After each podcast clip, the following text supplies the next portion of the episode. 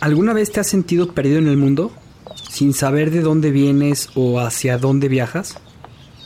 Si es así, seguramente has sentido el mareo de la posmodernidad. Una época confusa en que los valores y tradiciones del pasado se desintegran. Y se reconstruyen para llevarnos hacia un mundo desconocido. Yo soy Juan Pablo Lorriaga. Yo soy Javier Leuchter. En este podcast hablaremos de las preguntas que te haces todos los días acerca del mundo, la historia, las relaciones y sobre ti mismo. Esto es Náufragos. Una guía para el navegante postmoderno.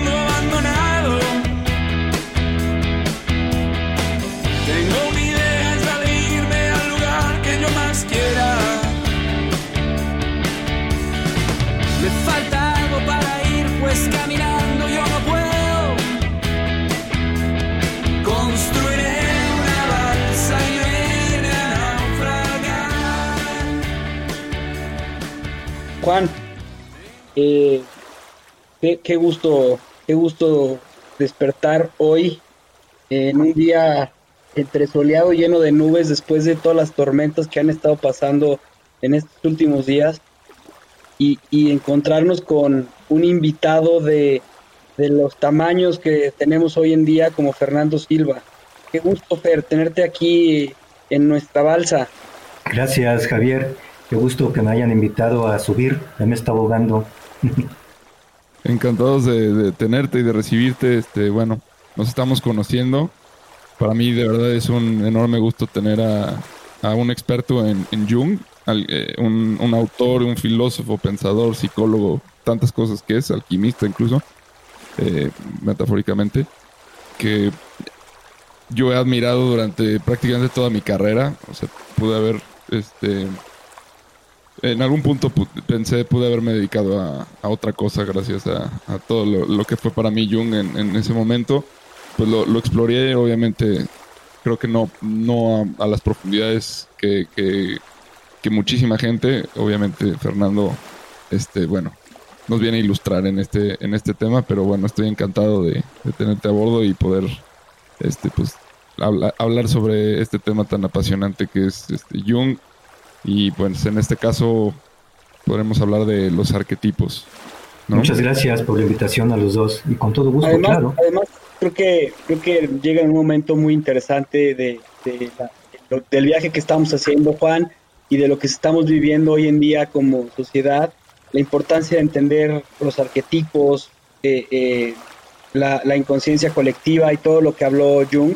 Creo que es, es importante eh, traer una persona como Fernando, a quien quiero dar la bienvenida. Fernando es un analista de las genealogías en el sistema familiar, símbolos vinculantes, lealtades invisibles ausentes y drama familiar. Ya nos explicará un poco qué se trata esto. Tiene una maestría en historia de religiones con especialidad en historia del arte, mitología y psicología junguiana. Es autor de varios libros sobre simbolismo y religiones africanas, experto y profundo conocedor del tarot, de Marsella, donde incursiona desde la historia del arte y la manifestación de lo sagrado en una construcción histórica del tarot. O sea, eres un historiador del tarot. También me encantaría ver cómo Jung y el tarot están eh, relacionados, me encantaría conocerlo. Diplomado tiene un diplomado en teoría e historia de las religiones por la Universidad Autónoma Nacional Autónoma de México, la UNAM, especialidad en historia de arte por la UNAM, eh, certificación en mitología y psicología junguiana eh, por el Centro Jung de Buenos Aires, Argentina. Eh, creo que está corto porque además has hecho ya otros, otros diplomados y otras maestrías, mi querido Fernando. Diplomado en lectura e historia del tarot de Marsella, conferencista e instructor en el Hospital Centro Médico Siglo XXI y además colabora en Grupo Radio Fórmula en varios programas. Bienvenido a la barca, como puedes ver la tenemos recogida, la tenemos bien limpia, este, eh, trajimos café, eh, sé que tú no tomas café, pero tomas agua y, bueno, pues nuestra, nuestras velas y ahorita el viento no nos ha pegado, entonces estamos listos para, para escucharte, para aprender de ti, porque creo que yo tengo muchas preguntas sobre Carl Gustav Jung, Carl Gustav Jung, como dirían los alemanes, eh, comparado con Sócrates en la antigüedad, como el, el nuevo Sócrates de la modernidad comparado con Lao Tse en el taoísmo como el Lao Tse del occidente. O sea, eh, creo, que, creo que estamos ante una figura muy importante de la humanidad y de la, del, posmodernismo. Y pues bueno, eh, ¿con qué empezamos, Juan? ¿Cómo empezamos a preguntarle a Fer estos temas? Yo quisiera hacer una pregunta, este planteamiento. Bueno, primero, bueno, vamos a arrancar con una pregunta. ¿Por qué la sociedad actual eh, necesita de ¿Por qué la sociedad actual necesita de Jung?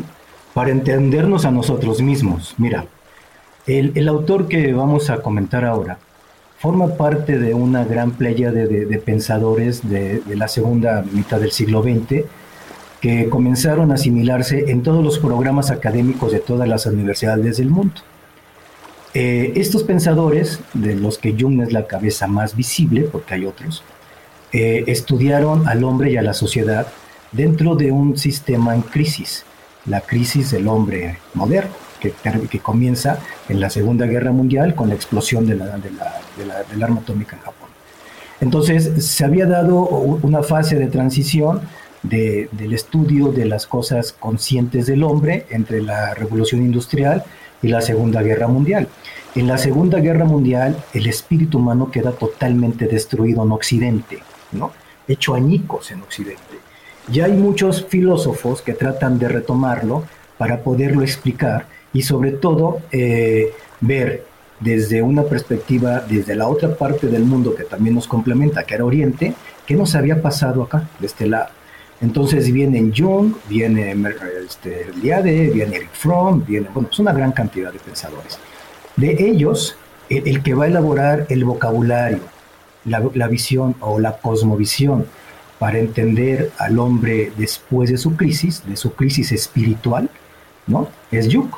Jung elabora toda una, metodología que viene desde la psicología, desde la filosofía, los, los, pensadores de los que Jung se va a nutrir para poder comprender la crisis del hombre contemporáneo es la filosofía. Comienza con Schopenhauer, después Nietzsche, que lo había expuesto muy claramente, pero que hacía falta un traductor hacia las cuestiones cotidianas de la vida. Entonces Jung, en su experiencia de, psicólogo, bueno, de, de, psicoanalista, de médico, eh, comienza a ver que hay una particularidad en estas crisis que la psicología freudiana lo, asociaba a patologías de carácter biológico, como algunas neurosis y, cosas de este tipo. Entonces Jung comprendió que, había un común denominador en la crisis de la psique del, hombre, hombre o mujer, y era en relación con su, su, visión interior. Entonces comenzó a, a elaborar una, una, ruta hacia esa visión interior del individuo y encontró que estaba hecho pedazos. ¿Por qué es eh, interesante en este momento Jung? Porque estamos rematando esa crisis, ¿no? El confinamiento que la sociedad occidental tuvo durante toda la primavera este año es muestra de esa crisis. No, no supimos cómo llegó, no supimos qué hacer, ni sabemos qué está pasando afuera. Entonces hay una crisis tremenda de del inconsciente colectivo, que así, se, así lo definió él, donde estamos todos como, como ahorita en la misma balsa. O sea, toda la, la derivación de complejos que estudia la psicología profunda, pero colectivamente hablando. Por eso Jung es importante. Jung como, como un, digamos, como, como algunas escuelas lo estudian desde la parte clínica, pues ya está muy superado también por la influencia de las neurociencias. Pero Jung, que se estudia desde un punto de vista humanista en, las áreas de filosofía, pues es un filósofo que, tiene la misma altura, como la comentaba Javier, de grandes pensadores de la antigüedad, pero también más recientes. O sea, digamos que de, Nietzsche brincamos a Jung, ¿no? Y de Jung, pues quién sabe hacia dónde. Ahí está la, la, gran duda. ¿Qué va a pasar después? No sabemos. Hay estudiadores que dicen que estamos en un proceso ya de extinción que no va más allá de 200 años. Entonces, no sabemos. Ahora, la respuesta que Jung nos da es adentro. Hay que explorar en el inconsciente personal para conectarlo con el inconsciente colectivo a través de un lenguaje que nos vincula, que son los arquetipos. Entonces, aporta la visión, aporta el lenguaje, aporta la metodología para poder comprender la crisis espiritual que quedó hecho añicos ya con el remate de la pandemia. Ok. A mí me gustaría entender algo como para entrar en, contexto. Este, o sea, justamente después, en, la posguerra, digamos, de, la Segunda Guerra Mundial y después de la Primera, es cuando hay este desencanto con, Occidente y los ideales, ¿no? De, la modernidad. El hecho de pensar que el, bueno, el progreso este, económico iba a traer el bienestar a la sociedad y todas estas cosas, pues entra en crisis. Y ahí nace surge un nuevo tipo de sociedad que pues se, le ha llamado la, la posmodernidad. Este, un, otro filósofo que es este Frederick Jameson eh, menciona que la posmodernidad no es otra cosa que el capitalismo tardío, es decir, el, el ya el, el, final de todo un, sistema de pues económico que pues, todo lo atraviesa. Eh, ¿de, ¿de, qué manera eh, ha, sido absorbido, digamos, este, el, por el, el, fenómeno New Age? Primero, ¿por qué aparece el fenómeno New Age, en tu opinión? ¿Y de qué manera este, toman eh, de todas este, estas nociones de Jung y se tergiversa? Y, o, ¿cómo, vemos hoy actualmente a Jung? Porque yo pienso que se ha puesto muy de moda, que de repente se escucha mucho este, pues, mencionar que el arquetipo este, el arquetipo el otro. Ahora, eh, para, por ejemplo, diseños de marcas, ¿no? Este, en el tema de, pues, de la mercadotecnia es súper común oír hablar de que, se le asigna un arquetipo a, una empresa o, a una marca, ¿no? Entonces, ¿cuál es tu opinión respecto a este mercantilismo y esto que ha, ocurrido y, cómo se pone en contexto con, pues, con estos cambios este, eh, de decadencia que demuestra actualmente Occidente? Bueno, la, decadencia de Occidente es una decadencia espiritual totalmente, que, tiene su, fortaleza en, la, ideología de lo individual, ¿no? Y, comienza a haber una especie de, rebelión cultural en los Estados Unidos de, de, un mundo mejor, ¿no? Evidentemente, las sociedades que emergen de los años 60, las contraculturas de hippies y, estos, todos estos movimientos de liberación, eh, comienzan a construir un mundo mejor para ellos, no un mundo mejor para el que están destruyendo, ¿no? Entonces, eh, eh, en este narcisismo social, la cultura norteamericana entra en una tremenda decadencia, y, pero forman parte de un modelo que se sigue en, en otros países como los nuestros, en México, por ejemplo. Entonces, e, esta crisis espiritual que se transforma en un narcisismo de queremos vivir mejor destruyendo el mundo, genera la nueva era, ¿no?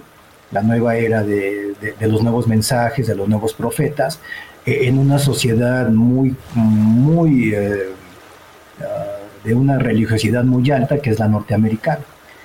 E, esta, estas, estas creencias que penetran su sistema educativo bueno, ahorita hay escuelas en, Florida que prohíben el estudio de Darwin, ¿no? Eh, ahorita en este momento. Entonces se empiezan a insertar en los estudiantes de, las, de los dominios contraculturales, pues ya como alumnos y después como profesores, y, siguen mm, eh, promoviendo el, uso de la, de, la buena voluntad, ¿no? Eh, siempre se ha promovido en los Estados Unidos la buena voluntad, ¿no? Ahí está la doctrina Monroe y, y, actualizan el discurso de su buena voluntad con, los pensadores que fueron a, conocer a Europa y se los traen para los Estados Unidos. Eh, el, sistema educativo norteamericano es una, un, sistema de reproducción de sinvergüenzas y de gente deshonesta. ¿no? Están, que, han hecho los, los, egresados de Harvard en México? Lo han destruido. ¿no? Entonces, eh, con las corrientes humanistas europeas eh, que estaban tratando de reconstruir su destrucción, porque la guerra se libró allá, pues toman algunos modelos como Jung y, toman lo que entendieron, porque tampoco son buenos estudiantes. y, entienden que eh, eh, el hablar de, algunos conceptos que manejaba la escuela de la psicología analítica era conveniente para el mantenimiento de su calidad de vida, ¿no? El, vivimos mejor, el, que hay que estar en armonía, en hay que tener una frecuencia vibratoria, eso es individualismo posesivo, ¿sí? Es, es, una, es una cultura que desarrolla el narcisismo, el si yo estoy bien, lo demás está bien. Pues no, yo puedo estar bien y lo demás se puede estar destruyendo. Es decir, eh, fragmentan al individuo, como bien lo estudias en sociología, eh, y, no se integra al, escenario social. Entonces, em, es muy apropiado y descontextualizado el vocabulario utilizado por Jung para explicar la crisis espiritual de Occidente en los individuos, sobre todo europeos, ¿no? Entonces, ese discurso se lo, se lo traen sobre todo a Nueva York eh, y a Los Ángeles, California, ¿no? Y, crean eh, esta corriente de modas culturales, ¿no? Y al mismo tiempo, eh, estamos en los años 60, se están, 50, 60, se están dando movimientos de liberación del colonialismo por todo el mundo, está Cuba, la India, todos esos países asiáticos, eh, los, los, chavos gringos no quieren ir a la guerra de Vietnam ni protestan, y entonces eh, una de las banderas de la no intervención es la, la, protesta espiritual, no política, sino espiritual, y, como te digo, crecieron y se convirtieron en maestros de esa contracorriente. Entonces, ¿qué, qué muestra ahorita? Una desactualización tremenda me parece a mí como que Jung, Jung, involuntariamente se coloca como en un frente de, de batalla, lo podría poner de, esa manera, en la que se han generado como, este, bueno, más bien, no, no es que se hayan generado posturas distintas, es que nació el fenómeno New Age, con él nace la pseudociencia también, la pseudociencia, y, y luego pues está la ciencia. Eh, pero en el medio hubo personajes como Wilhelm Reich, ¿no? Por ejemplo, si no me equivoco, se llamaba así, que fue este alemán el que hablaba de, de los orgones, ¿no? Que, era pues también eh, discípulo de Freud, creo que era contemporáneo de Jung, eh, los dos eran alumnos, si no me, equivoco, este, en el que empezó a hablar pues de, pues, y hacer experimentos como con el orgón y, cámaras de de este tipo de cosas para nivelar el ki y el chi y estos temas este, orientales aplicados pues a una ciencia occidental que nunca lo aceptó y, lo, lo, relegó al, otro lado de la pseudociencia. Y con Jung ha habido ciertamente debates de este tipo, ¿no? Este, si pertenece a un lado o al otro. Em, y entonces, eh, pues claramente Jung, al ser tan científico y tan atinado en ciertas cuestiones, este, o más bien más riguroso que cualquier otro pensador de tipo espiritual este, de, de, la época, pues se, presta mucho a que el New Age este, lo, jale y lo quiera absorber, ¿no? Entonces, dónde, ¿dónde se ubica Jung en este mapa, ¿no? Entre, entre estos dos mundos. Bueno, creo que, que, que, sí es correcto, pero mira, e, el error que tiene la psicología analítica, Jung es un gran tratadista, o sea, Jung es un hombre de, una cosmovisión impresionante, ¿no? Es un hombre que tiene una formación, o sea, si tú tomas alguna de sus obras cumbre, como Conjuntio Cognitionis, ¿no? Ves que tiene alrededor de mil y cacho citas bibliográficas, o sea, es un hombre muy estudiado, muy bien documentado, muy preparado.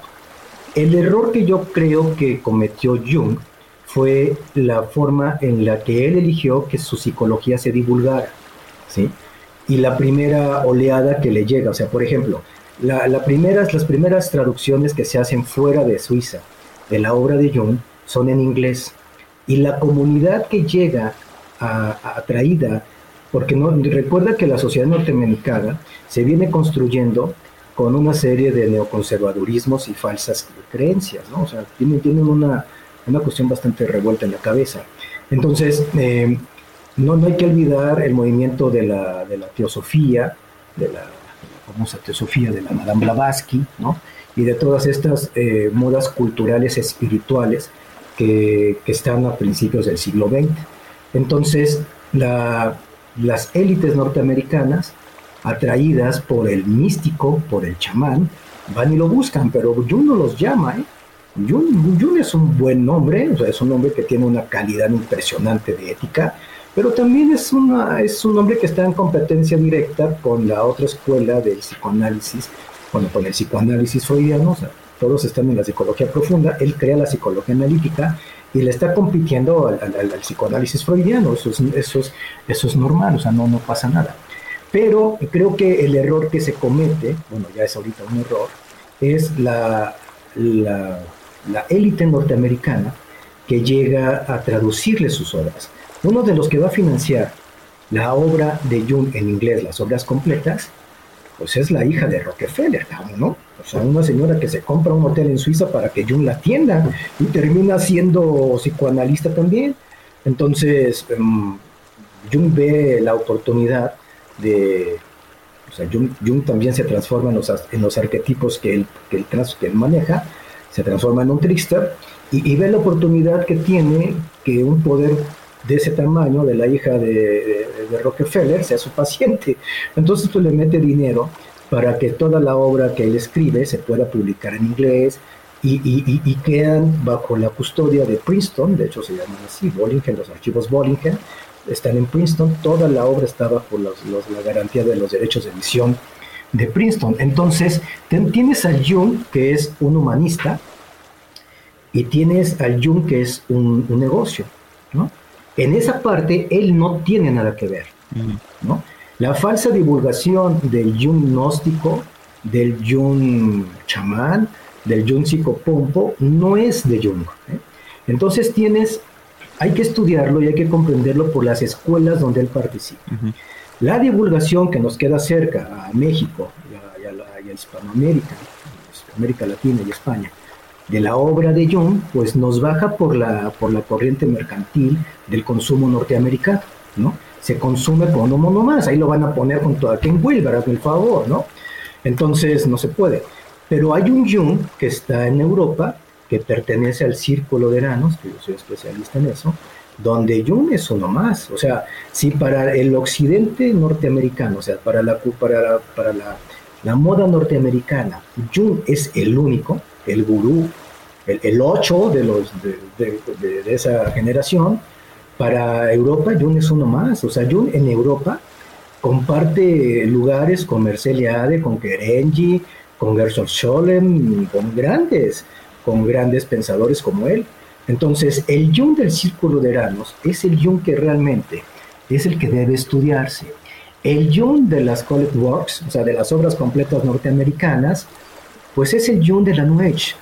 Está parcialmente estudiado, se crean escuelas muy caras. Yo, yo hace dos años, tres años, no me acuerdo, me, invitaron a dar unas conferencias a la Universidad Pacífica y me cobraban por ir. Y dije, no, yo no voy, si quieres ustedes vengan, yo no voy a ir y mucho menos voy a ir a hablar en inglés. Si voy a dar mi conferencia, la voy a dar en español. Y renuncié, no quise ir.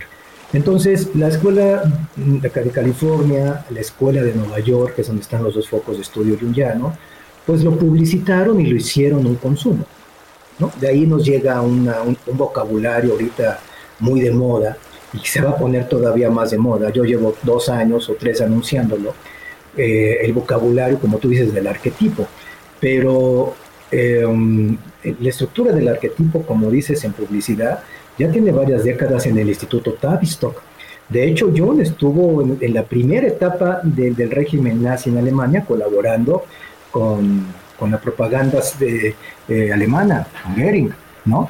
Goering también le va a financiar un instituto y yo creo que por eso Jung mejor se tira a, agarrar el dinero norteamericano que viene un poco menos contaminado, ¿no?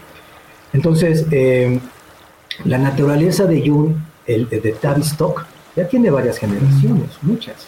Por ejemplo, el escándalo ese que se hizo hace poquito de, de, cómo Facebook vendía los datos a, a una empresa, Analytics, ¿no?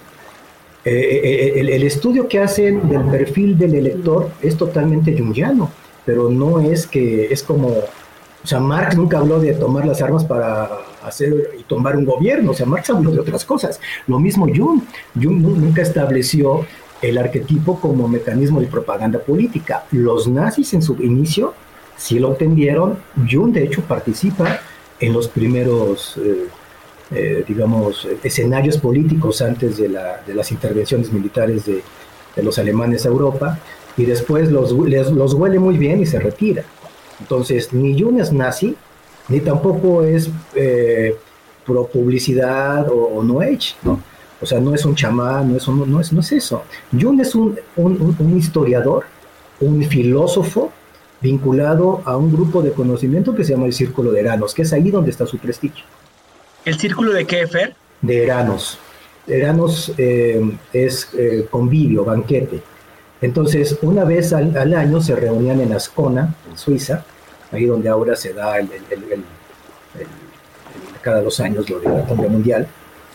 Y la anfitriona, eh, Olga Frobe Kreiten, una mujer muy, muy inteligente, con mucho dinero, pues tiene una casa fabulosa, unas instalaciones ahí a un lado del lago, y manda a llamar a todos sus cuates que son grandes intelectuales europeos y los junta para que discutan y platiquen temas que no se pueden hablar en las universidades. Entonces, eso se llamó Círculo de Eranos. Y de ahí, por ejemplo, para que te des una idea, eh, Joseph Campbell podría ser un Boy Scout en esa presencia. Fue, fue el Círculo de Eranos, Joseph Campbell, pero no tiene la, estatura de Newman o la estatura de Liade, por ejemplo, no la tiene. Justamente estaba leyendo, Fer, que, que eh, de, los grandes pensadores del, siglo XX, inicios del siglo XX, está, está Jung, o sea, está Jung y está Nietzsche. O sea, dice, los, los grandes, los inteligentes de, esa época, o sea, sin quitar, sin menospreciar a Freud, sin menospreciar a, estos grandes, pero para lo que estaba leyendo es los inteligentes, o sea, los verdaderamente inteligentes eran Nietzsche y Freud, ¿no? Y perdón, y, Jung, ¿no? Y algo que, estuve leyendo también es que fue acusado hace pocos años eh, de, haber, de, haber trabajado para, para, para los nazis eh, y haber sido un nazi, ¿no? Bueno, también, también Isaiah Berlin, un gran historiador, trabajó para el Servicio de Inteligencia Británico. Pero también estuve viendo que también trabajó para la CIA, o sea, él colaboró y el gobierno de Estados Unidos le, le, pedía que hiciera el estudio psicoanalítico de cómo estaba Hitler en ese momento y él les pasaba la información. No, sé qué tan cierto sea. No, no es cierto, es, es, ese es un mito, no, no colaboró. Se, se tomaron sus visiones, sus, sus propuestas, para hacer análisis de personalidad a través del arquetipo. O sea, el arquetipo de Hitler es el padre amoroso, ¿no?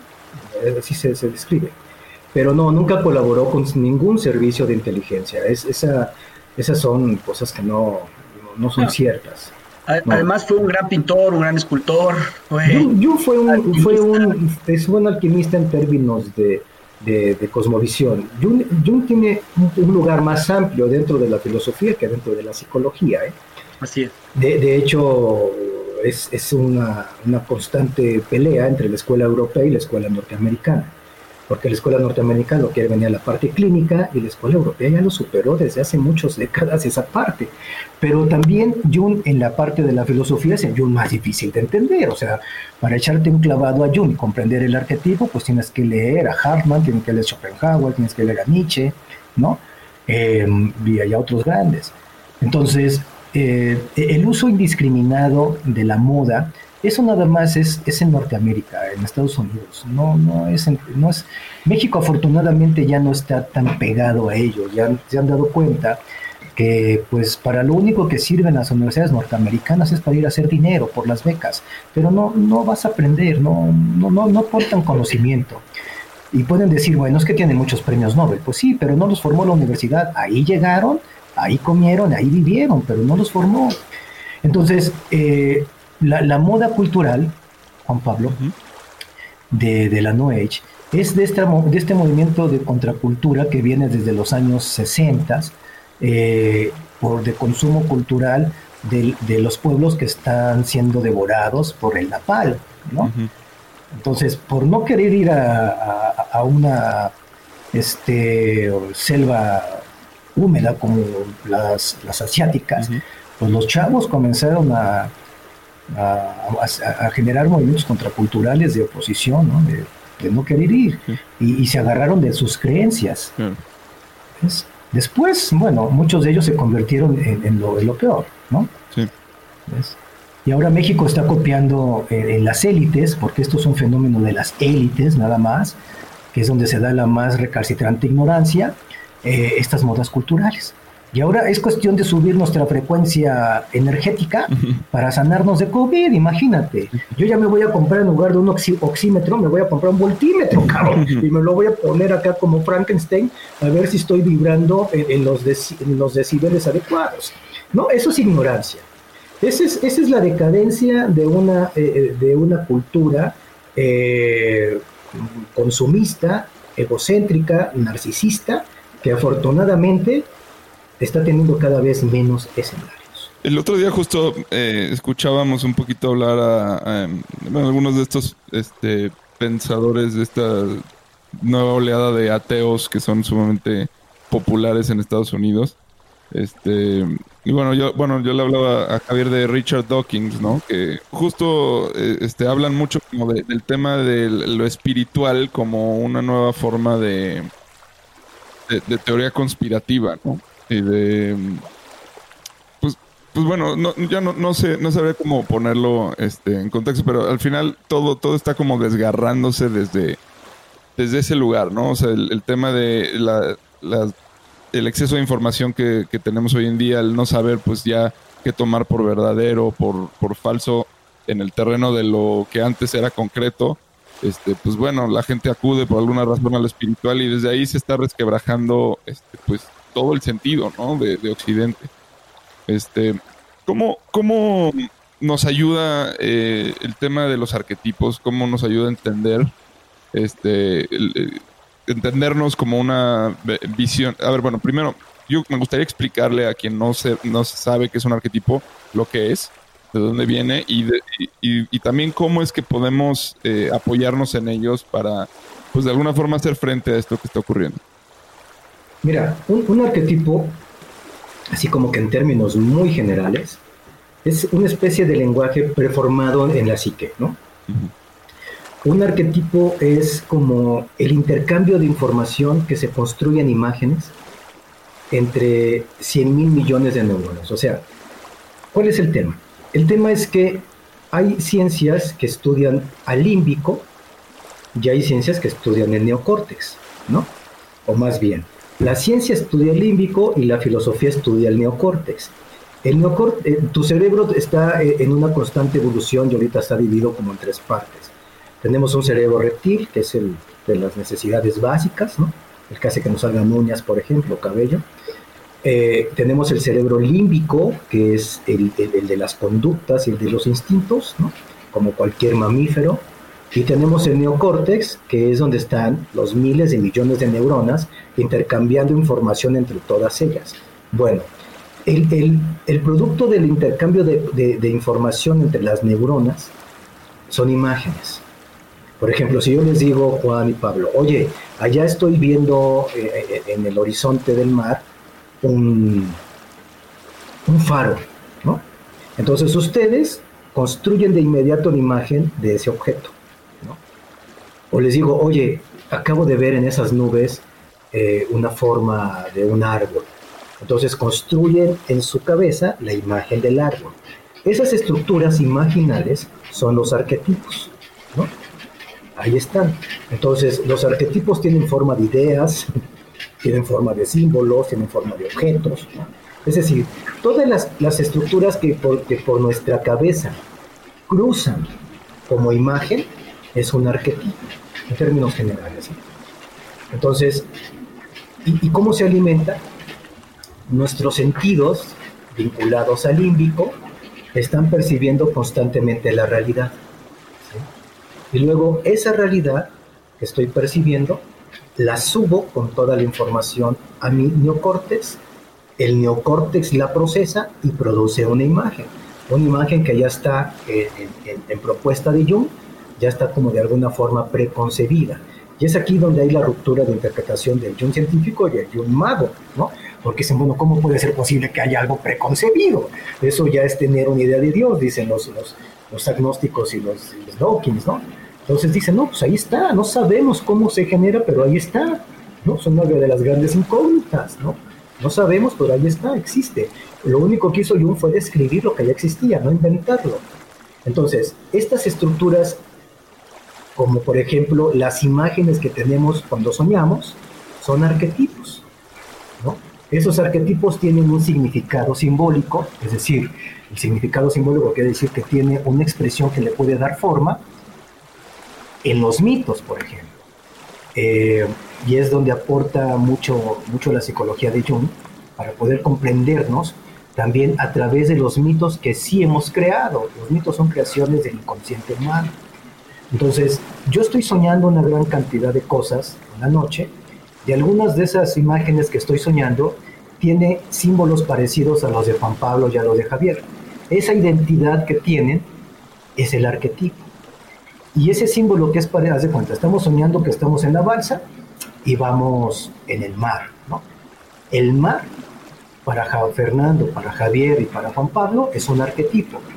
Y entonces vamos a las visiones del mar que han tenido culturas ancestrales que llaman mitologías, y el mismo significado que esas culturas le dieron al símbolo es el mismo significado que tiene para mí en el sueño.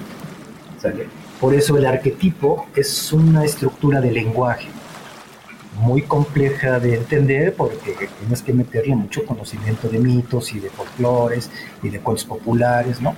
Ahí donde la experiencia de la psique ha dejado su testimonio. Podría decirte que el arquetipo es algo así, o bueno, vamos más general. El mito sería al inconsciente lo que la historia es al, consciente, por ejemplo. Sí.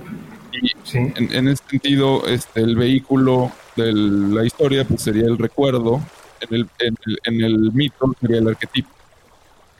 Sí, para, para, la historia, que sería el recuerdo, para el inconsciente sería la memoria, ¿no? Traducido sueños. Por eso la obra de Jung biográfica se llama Recuerdos, Sueños y Pensamientos.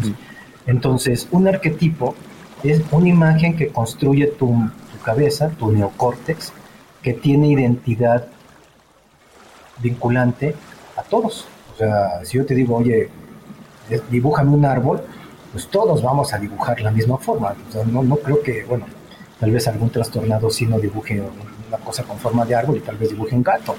Pero si estamos viendo un objeto y lo estamos interpretando y le estamos dando un significado que coincide contigo, con el de Javier o con el de un, un europeo o un chino, eso es un arquetipo, ¿no? Va a cambiar el idioma, nosotros le podemos decir árbol y el chino pues, le podrá decir en su idioma árbol, ¿no? Pero la forma va a ser la misma. Entonces, eso, es lo que Jung eh, argumenta. Dice, dentro de la psique existe un lenguaje preexistente que nos hace comprender y pescar la realidad. Ya lo hemos hecho porque hemos construido mitos con los mismos símbolos en todas las culturas y en todas las épocas. Ahí es donde Jung habla del inconsciente colectivo, es decir, un símbolo que es general para todos es porque estamos conectados en un inconsciente donde todos tenemos la misma identidad del símbolo que percibimos. Y eso explica muy bien las, las relaciones entre las religiones, o sea, explica muy bien por, qué, por qué Zaratustra o Zoroastro, es, es, similar a Jesucristo, ¿no? O sea, por qué este, o sea, porque, o sea, ¿por qué siempre se tiene que nacer con un niño? Sí, sí, sí. Por ejemplo, el niño sagrado es un arquetipo. La, la, la, madre que lo va a tener es una virgen. La virgen, claro. Eh, el anunciamiento va a ser una estrella. Entonces, esos son los arquetipos. Por eso hay conexión entre las culturas sin conocerse. ¿no? Porque mira, todavía peor que la no es jungiana, está la No Age de los alienígenas ancestrales, cabrón. Ahora ya no somos nosotros, son los marcianos los que nos vinieron a colonizar y a formar todo, ¿no? Eh, y, ya construimos. Los reptilianos, los reptilianos. Los reptilianos y no sé qué más, ¿no? Y las vidas pasadas y todo. a, los ananukis. Eso. ¿Cómo se llama? Los así, ananukis, estas cosas. Los Oye, Fer, pero algo que me llamó mucho la atención, que es, es algo que, o sea, Jung, Jung divide la psique en tres y tú la dividiste científicamente en tres, que es lo que hoy se ha estudiado con todo el tema de la neurociencia, que bien lo mencionabas, que es eh, el reptiliano, el, eh, que ahora se maneja mucho en el tema de las ventas y andan manejando todo este tema con la filosofía, con la, con la ciencia, ¿no? las, neuroventas y todo es neuro. Las neuroventas, exactamente, las neuroventas. O sea, que es este el reptiliano, el límbico y la neurocórtex. Pero Jung divide la psique justamente en, en tres. Y, qué relación hay en esos tres con lo que acabas de decir? O sea, la conciencia, el inconsciente colectivo y el inconsciente personal, ¿qué relación tienen con el reptiliano, el, el neurocórtex, el límbico y el neurocórtex? Bueno, digamos que ninguna. Ninguna, ¿va? O sea, nada más es, que son tres y ya. ok. en el número, pero no ninguna. De hecho, Jung habla un poco todavía más, más dentro del individuo, cuando lo, lo, va a explicar como lo que él es, más lo que siente y piensa, la psigia, el ánima y el ánimos. Lo que siente el alma, el, eh, alma y el etos, el conocimiento, eh, su parte ánimos, que para poderlo contextualizar lo bajó a femenino masculino, ¿no? Eh, esta es una influencia, esta ya es una influencia del taoísmo chino. Jung va a construir la visión interior del individuo con anima ánimos cuando un amigo de él le regala El secreto de la flor de oro, un libro de alquimia taoísta impresionante. El mismo autor que va a compartir con Jung su experiencia con el I Ching, ¿no?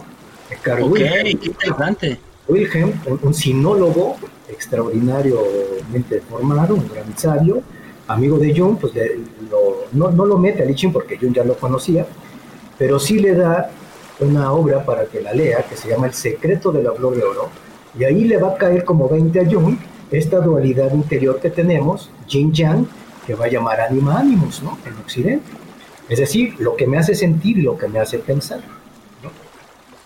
A mí me gusta mucho una frase que anoté de Jung, que, que escribió al final de su vida. Dice, el hombre ha desarrollado eh, una conciencia de forma lenta y laboriosa, en un proceso que tomó años para llegar a un estado de civilización. Esta evolución está lejos de estar completa, grandes áreas de la mente aún están en la oscuridad. Se llama la sombra. La sombra. El estudio, mira, yo, yo hace tiempo estuve en una conferencia y, el, astrónomo americano que, está eh, en Francia haciendo experimentos en, en, un equipo que va a ser premio Nobel, pasó unas diapositivas y él decía, miren, estas son las últimas fotografías del Hubble del universo profundo. Entonces pasaban nebulosas y galaxias y todo. Bonitas, padres. Y luego ya cuando termina, dice, bueno, quiero confesarles que les metí. No son fotografías del Hubble, son fotografías de las neuronas. Y lanzó la pregunta. Dice, ¿qué es más grande? ¿10 mil millones de galaxias o 100 mil millones de neuronas? ¿Ves? Eso es Jung. Jung entró a ese universo, ¿no? Por eso tiene una cosmovisión muy compleja, ¿no? Muy compleja. Y dice, ah, y el hombre construye sus mitos cuando levanta por primera vez su rostro a la bóveda celeste, ¿no?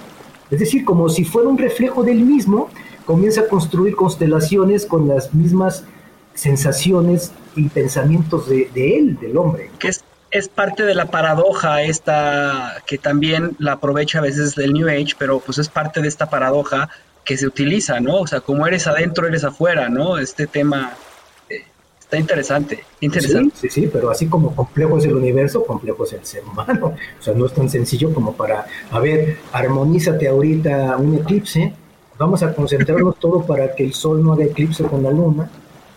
No, pues no se puede, ¿ves? O sea, son leyes naturales. Hay algo, eh, bueno, que la alquimia, ¿no? Es algo que hemos tocado un par de, veces ya lo hemos mencionado y que bueno, creo que es un tema central en Jung. a mí me parece, por ejemplo, ahorita que hablamos del arquetipo y cómo...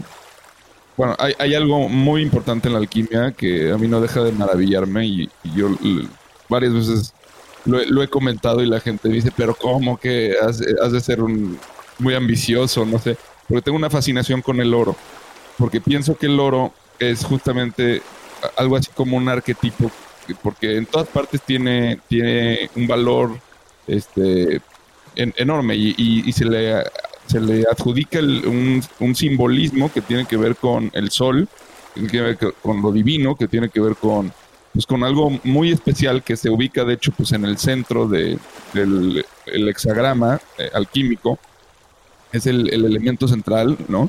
Y, y esto bueno, lo he leído eh, de Levi Strauss en varias partes, o sea, como estas analogías de, de, civilización a civilización, por pequeña o grande que están, si conocieron el oro, todos de alguna forma intentaron reproducirlo, intentaron este, conocerlo, y de ahí parte como eh, pues todo el simbolismo alquímico que, se va a relacionar con la metalurgia, con, los planetas, con los días de la semana, con eh, los dioses, con este, pues todo, ¿no? Todo de alguna forma viene de ahí y este es un pensamiento pues muy arcaico.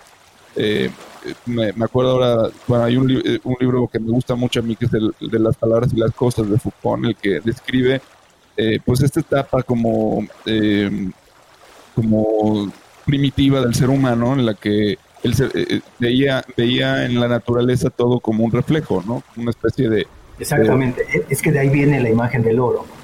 Cuando somos cazadores, vamos a los lugares que se facilitan para poder comer como, como, como clan. Y era las riberas de los ríos, y la ribera del río, la, la, orillita del río donde estaba la gacela tomando agua, brillaba con las luces reflejadas del sol, ¿no? Esa, esa es la imagen simbólica del oro, lo social, lo colectivo, eh, el, alimento, ¿no? Por eso luego se le llamó, se le fue transformando en la máxima jerarquía, ¿no? Eh, eh, el grupo, el grupo que va, va en busca de sobrevivir en grupo, ¿no? en, la, en, la, horda, pues. Entonces, el, simbolismo del oro, el simbolismo del sol, Júpiter, Zeus, es la riqueza del alimento, no es ambición. Y la alquimia eh, también está un poco, un poco mal entendida, porque la alquimia en Oriente, bueno, la alquimia viene de allá, por supuesto, era fusionar la parte oscura con la parte de luz del ser humano. Es, el proceso de individuación junguiano de la sombra. Pero en Occidente lo, lo, llevamos al escenario de la metalurgia y, la comprendimos como transformar el plomo en oro, ¿no? O sea, es que Occidente todo lo vulgariza, o sea, tiende, tiende a, resumirlo en la, en la vulgaridad de su limitado conocimiento, ¿no? Cómo interpretaron todas las, escuelas eh, sociales o, antropológicas o humanistas del siglo XV, XVI, XVII, XVIII al mundo alrededor. Ahorita es una palabra correcta ancestral, pero antes se le llamaban primitivos o salvajes, ¿no? No es como la práctica, o sea, que, que Occidente todo lo quiere transformar en práctica. Y, de hecho creo que ahí eh, estaba por mencionar, preguntar si no era justamente lo que había pasado con Jung. O sea, Jung no, no, no, o Freud incluso, ¿no? O sea, todo el tiempo estamos viendo de qué manera yo utilizo este conocimiento que me que es maravilloso y ay, me encanta, pero si no lo uso en algo, este, no, no, no sirve de nada, ¿no? Exacto, exacto. O sea, es que le damos, como lo describió Marx, un uso de mercancía. Y si lo estudio, ¿para qué me sirve? Pues a lo mejor para nada. ¿no? Pero eso no lo vas a saber hasta que lo estudies, ¿no? Es más, es, es una, es una forma muy, muy, muy absurda de iniciar un proceso de conocimiento. ¿Para qué me va a servir? Pues no es una mercancía, no tiene un valor de intercambio. Eh, pero esta este es la sociedad, digamos, de posindustrial que llamas de posmodernidad, de darle un valor comercial y de uso a todo, ¿no? Pues hay cosas que no tienen un valor comercial para, para usarse, ¿no? O sea, sobrevivir no es un factor comercial, ¿no? Entonces creo que, que eh, eh, en la divulgación, te digo, que se hizo por las escuelas norteamericanas, pues lo echaron a perder, o sea, lo vulgarizaron, ¿no? Y es que todo lo que pescan ellos lo hacen pedazos. O sea, si tú lees una historia de las ideas muy, muy, muy eh, buena, por ejemplo, las críticas que hacía Foucault, como lo citas, a la sociedad de consumo norteamericana. Y el último sociólogo de esa tradición fulconiana, eh, Bauman, ¿no? que dice, pues aquí todo es líquido, cabrón, o sea, ¿no? todo, todo se está diluyendo.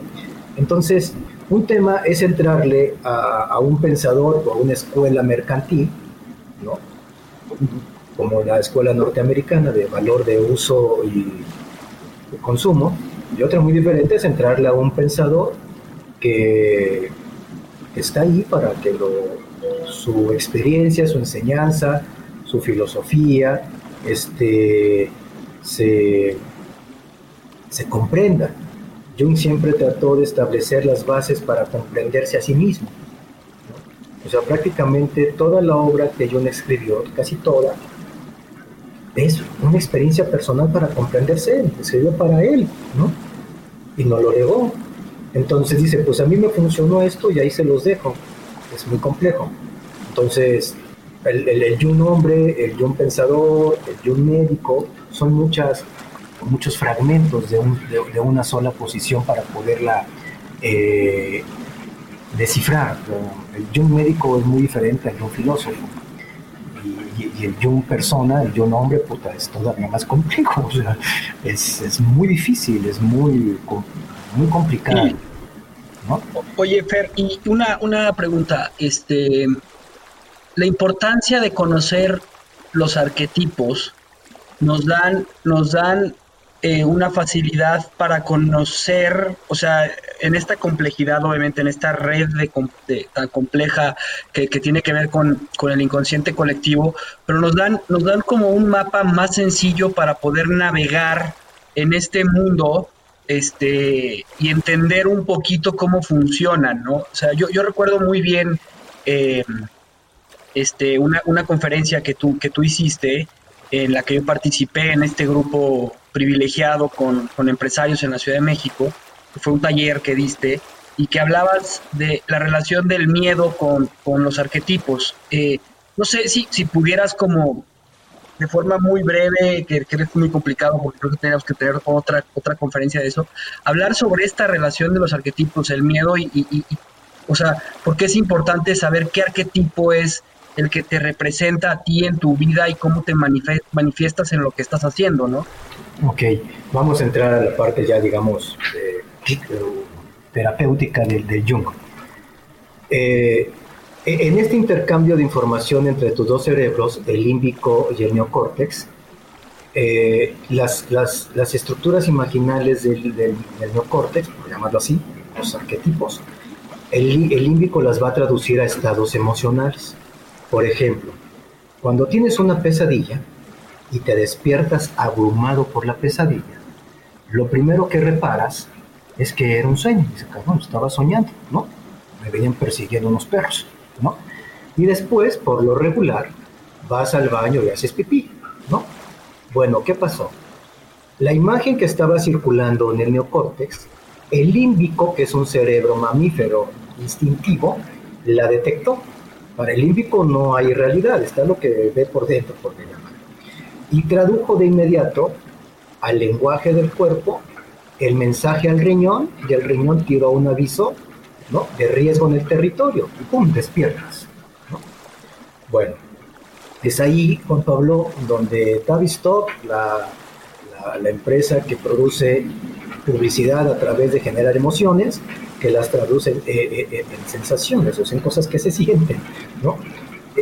si, si tú tienes volando ahí a los arquetipos, entonces el que coincida con con, el momento en el que el límbico lo conecta, es el que va a proyectarse. Entonces, en una sociedad del riesgo, eh, la competitividad tan desastrosa que tenemos genera un vacío mm, que se transforma en miedo. Por eso algunos, algunas patologías de, de sociales como algunas enfermedades como la diabetes o como los hipertensos. Creo que fue una, una cosa muy, uh, muy mal hecha anunciar qué segmentos de población eran vulnerables, porque los estabas condenando a que lo fueran.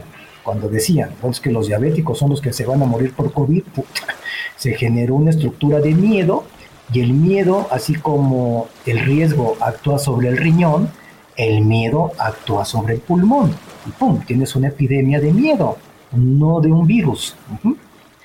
Em, porque ataca vías respiratorias el COVID. Entonces, aquí entra el debate, estamos muy cercanos a la frontera del Nueche, muy cercanos, pero con las estructuras arquetipales nos alejamos más. Entonces, el, arquetipo es, una, es un lenguaje eh, que, el límbico traduce al órgano vinculado a esa imagen. Es complejísimo, pero las, imágenes, por ejemplo, eh, esta, esta idea de que estoy en riesgo, una imagen demoledora que de alguien que me quiere matar, eh, mi riñón va a responder, porque soy un mamífero también. Y la imagen del miedo, por eso cuando un animalito que es perseguido por un tigre ya va a morir y tiene miedo, se desvanece, o sea, se cae por cansancio de vías respiratorias, el pulmón lo, lo afectó. O el hambre va a afectar al hígado, y así cada una de esas estructuras imaginales está asociada a un órgano. Por eso algunas mitologías lo veían así, ¿no? Dice, tal emoción genera tal, tal influencia sobre tal órgano. Ahora, aquí tenemos que dividir también las emociones que son de carácter cognitivo a las emociones gástricas, ¿no? Las emociones gástricas son estados de ánimo, los, que comparte cualquier otro ser vivo mamífero, la violencia, el miedo. Eh, esas son gástricas. Las, las, las emociones cognitivas son más complejas. ¿Qué quiere decir? que no por pensar cosas feas te vas a enfermar. No, no. Tiene que estar en sincronicidad, que es otro término que Jung estudió para separarlo del azar, de la improbabilidad. Él dice, es que las cosas tienen un, mecanismo de ley natural que se llama sincronicidad, es decir, cuando dos objetos se alinean y se complementan, se produce una sincronicidad.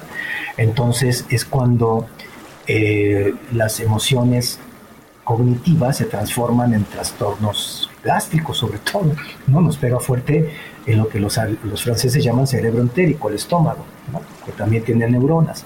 Entonces, también, y también intercambia información, no arquetipal, esta no Son tres, ¿no, Fer? Por lo que platicábamos la vez pasada, me decías, es el cerebro, el corazón y el, y el estómago, las que tienen las tres neuronas, ¿no? Y el estómago, sí pero las neuronas estomacales no tienen estructuras cognitivas, o sea, no piensas, claro. hay, hay, hay, políticos que piensan con el estómago y hablan con la parte de abajo, ¿no? Pero por lo regular, una persona normal, pues no piensa con, la, con el estómago, piensa con la cabeza, con el neocortes, o sea, con la, con la facultad cognitiva de la neurona cerebral, ¿no? Entonces, este intercambio por dentro es, es un... Mmm, punto de, inflexión, es decir, es una red extraordinaria de comunicación entre todo nuestro sistema, todo. Jung estudió una parte, que es la parte de la, de la, de la psique, ¿no? donde, donde están estas estructuras imaginales que son los arquetipos. Pero hay muchas más, se han descubierto muchas más, y así como las ondas espaciales van a descubrir más secretos dentro del universo, pues también lo vamos a descubrir dentro de nuestro cuerpo y dentro de nuestra mente. y por, por sincronicidad, y es ahí donde Juan Pablo la también se nutre, las medicinas tradicionales sí lo han entendido. ¿no? Esas sí lo han entendido. O sea, el hecho de que la élite de la New hable de alma y de curaciones espirituales es una cosa, pero no quiere decir que las sociedades tradicionales eh, sean malas, o sea, o, están equivocadas. También, también por supuesto, que estos médicos tradicionales saben de la lectura del alma, de la psique o del arquetipo, como lo quieran llamar, y, tienen soluciones muy buenas para, para algunos trastornos que vienen en un desorden emocional de la psique cognitiva, pues de, de la, Las medicinas tradicionales tienen eso.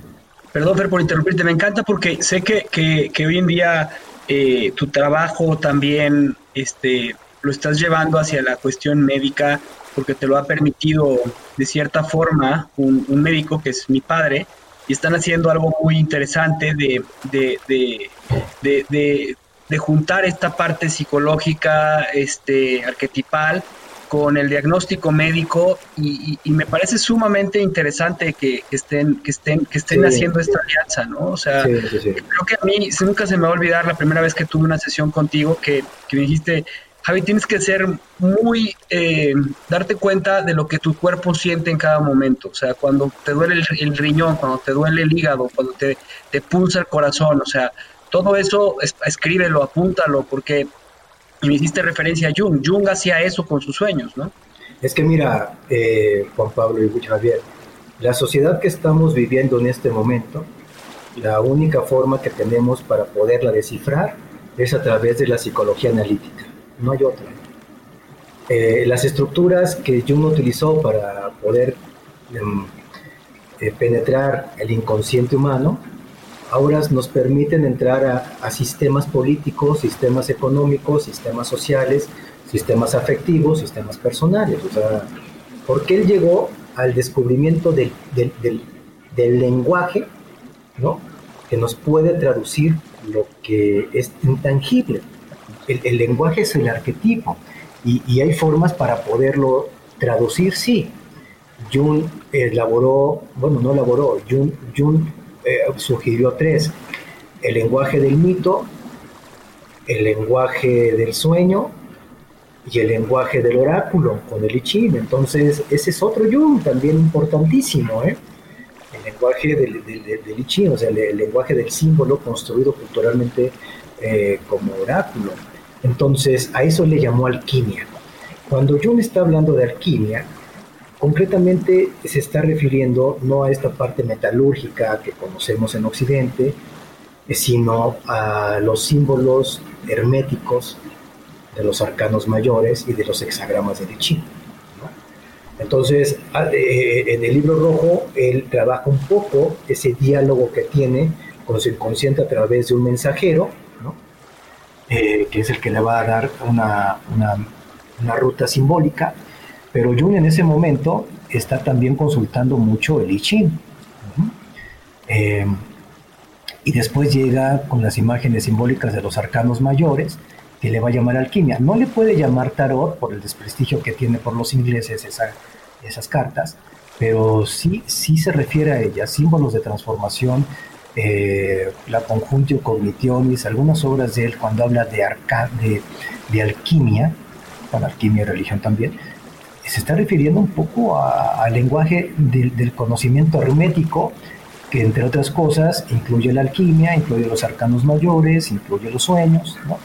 Ese es el Jung filósofo, ¿no? Es un Jung Y ahí, ahí, cuando lo comienzan a traducir los gringos y los ingleses, lo comprendieron mal y lo esoterizaron, ¿no? Y, lo, y lo, hicieron una, una mercancía de consumo espiritual, como el yoga, como los inciensos, como la energía no sé qué, entonces lo vulgarizaron. Eso no es Jung, eso no es Jung, ¿no? Eso no es Jung como Marx tampoco es la izquierda, por favor, digo, no, no, no, se puede generalizar un pensador, o sea, es, algo absurdo, ¿no? Es, perderte, es perderte, Marx nada más generalizando en la izquierda es perderte todo, o sea, es como a Nietzsche generalizarlo como ateo, pues es perderte todo. O, como loco, o sea, dice, no, Nietzsche estaba loco, pues no, cabrón, no estaba loco, ni Marx tampoco era de izquierda, ni yo como era esotérico. ¿no? otra vez escuchaba a un filósofo joven, bueno, se está queriendo ser filósofo, eh, y, decía, eh, toda la obra principal de Jung es extraordinaria hasta que se vuelve loco. O sea, qué, tontería, ¿no? O sea. Bueno, mira, eh, hay, hay pensadores para la vida. Y a Jung lo pudiste leer hace 10 años y leer ahora y lo vas a leer de una forma diferente. Igual que a Nietzsche, igual que a Platón, igual que, a Marx, igual que a todos estos grandes creadores de cosmovisiones, ¿no? Si tú lees, por ejemplo, un tratado ahorita de neurociencias y ves la descripción que hacen de la mente, y lees un tratado de los sueños de, algún médico judío como Maimónides, vas a ver cómo describen lo mismo. No describen cosas diferentes. El lenguaje este tal vez sea más, más contemporáneo, más, más dentro de nuestras realidades, este, digamos, de tecnologías, ¿no? Pero es el mismo contenido, es el mismo, no hay diferencia, ¿no? si lo saben contextualizar bien como, como el creador de una cosmovisión, pues eh, tiene una gran particularidad cuando estudias a un autor como Jung, que el estudio también te lleva a transformarte. Se activa un mecanismo alquímico y dices, caray, me estoy transformando en lo que él mismo proponía de lo que debería de ser el hombre, transformarse, ¿no? en algo mejor de él mismo. ¿ves? Eh, yo, por ejemplo, a veces leo, bueno, no a veces, siempre estoy leyendo obras y a veces me caen unos veintotes personales bastante fuertes, ¿eh? Y me tienen que llevar a la, al analista, a doña Bach, para decirle, oiga, ¿qué conflicto traigo yo con mi papá? Porque estaba leyendo esto y puta, me dio, o sea, me dormí me dio un ataque de ansiedad, o sea, me dio muy fuerte. Entonces es el despertar de la psique personal que también te lleva a un recorrido de tu propia sombra. Un autor de la categoría de Jung te transforma. Estamos llegando ya a nuestro puerto. Este, a mí me encantaría que hagamos una segunda sesión de esto. Yo encantado cuando quieran. Sí, este, creo que el tema es, es inmenso y es muy importante a propósito de nuestro viaje. Entonces, este, vamos a, ponernos de acuerdo para reencontrarnos. Sí, sí quisiera, antes de, terminar, que, que, pues para el lector curioso o el, que quien apenas se pueda empezar a por este tema de Jung y así, nos, nos, nos puedes dar una recomendación de, de por dónde empezar este, eh, y hasta dónde se puede ir, eh, cómo, cómo este viaje. Claro que sí. La, la, mejor forma de entender a un pensador es en su propia vida. ¿no? Y él escribió eso. Él tiene una obra que se llama Recuerdos, Sueños y Pensamientos. Y ahí va a dejar él por escrito lo que él es, lo que él fue, lo que él quiso ser. Wow. ¿Sí? Entonces, es, es una, una recomendación cuando quieran leer la obra de un pensador, pues primero lean su vida para impregnarse de él. ¿no? Entonces, recuerdos, sueños y pensamientos para mí creo que es la mejor entrada a un hombre que construyó con su visión un puente hacia el próximo siglo, este en el que estamos. Wow, este Fer, este, yo quiero leer a, a Jung para terminar este viaje que estamos haciendo y dice en, en, uno de sus libros, dice, los años en los que seguí mis imágenes internas fueron la época más importante de mi vida y en la que se decidió todo lo esencial. Comenzó en aquel entonces y los detalles posteriores fueron solo agregados y aclaraciones. Toda mi actividad posterior consistió en elaborar lo que había irrumpido en aquellos años desde lo inconsciente y que en un primer momento me desbordó. Era la materia originaria para una obra de vida. Todo lo que vino posteriormente fue la mera clasificación externa, la elaboración científica, su integración en la vida, pero el comienzo luminoso que todo lo contenía ya estaba allí. Bello la, la, la, la, gran cualidad de la persona está dentro de él mismo y lo está esperando. O sea, tu inconsciente está esperando que llegues a lo mejor de ti mismo. Eso qué fuerte, qué, poderoso. Eh, es un placer de verdad estar contigo, siempre es súper enriquecedor. Eh, eh, espero que lo, que lo hayas disfrutado. ¿Dónde te pueden encontrar tus, tu, este, porque sé que estás dando terapias en la Ciudad de México, en León, Guanajuato, eh, eh, también lo estás haciendo vía, vía Zoom. ¿Dónde, ¿Dónde te pueden encontrar? ¿En qué página? Pues mira, pueden entrar al Facebook, a Archetypes. Un Official Archetypes México se llama. lo pondremos ahí en la, en la información. Ahí es donde eh, pueden ver. Perfecto, muy bien. Pues muchísimas gracias, Fernando, y, bueno, ya nos pondremos de acuerdo para tener otra, otra charla y seguir e, extendiendo este, esta conversación. Yo encantado, muchas gracias por subirme a bordo y llegamos a playa. Me despido, me voy a comer un coco. Muy bien. Hasta siempre, compañeros. Bye. Vamos a echar el ancla, Juan. Gracias. Gracias por escuchar nuestro programa. Te invitamos a seguirnos y a interactuar con nosotros en redes sociales. Tu opinión es muy importante para nosotros.